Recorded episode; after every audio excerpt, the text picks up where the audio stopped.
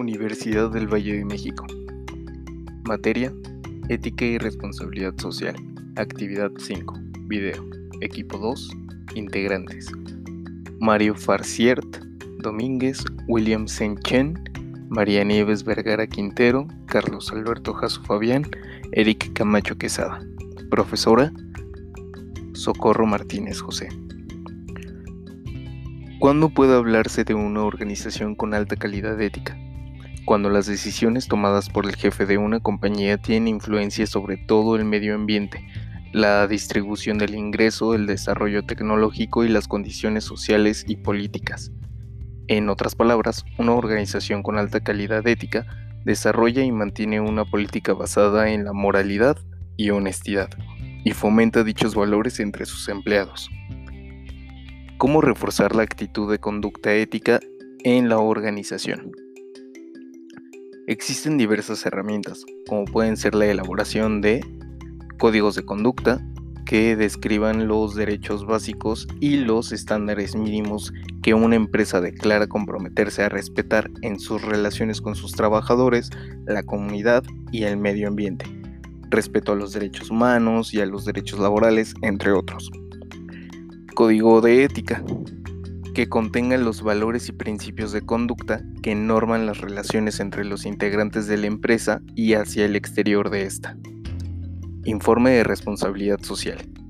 Informe preparado y publicado por la empresa midiendo el desempeño económico, social y medioambiental de sus actividades y comunicando a las partes interesadas de la empresa.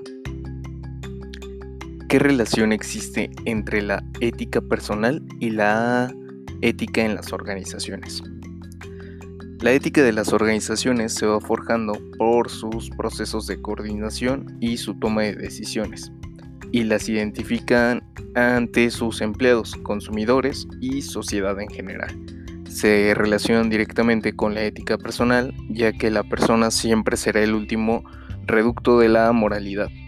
Eh, no trata de sustituir o de relegar la ética y la responsabilidad personal, sino de complementarla con la responsabilidad de la organización. Ahora, eh, ¿cuáles son las áreas de la responsabilidad empresarial? La responsabilidad social y la ética empresarial. Los principios son desempeño ético en los negocios, prevención de negocios ilícitos, respeto a la dignidad humana. Ahora, Identifica una organización con alta calidad ética y responsabilidad social corporativa en tu campo profesional y explica por qué la consideras así. Ok, aquí tenemos el ejemplo de la panificadora Bimbo. Es la primera empresa mexicana en entrar al ranking de las empresas más éticas del mundo.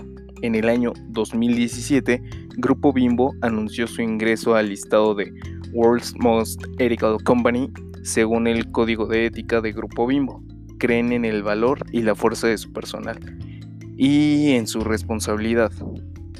Le dan la prioridad a la integridad física de sus colaboradores y respetan su diversidad. Creen que cada persona forja la empresa con, su entrega diaria. Creen en el liderazgo, fijan objetivos, cumplen la normatividad interna y acuerdan con el corporativo y las organizaciones sus interdependencias velando siempre por el bien y la mejora de todo el grupo. Ah, perdón. Estas son las palabras del director general. Me siento orgulloso de formar parte de, esta, de este gran grupo, de quienes lo forjaron y de quienes hoy lo hacen ser exitoso. Los invito a seguir trabajando juntos para hacer frente a este apasionante reto, alimentados por nuestra visión y nuestra regla de oro respeto, justicia, confianza y afecto.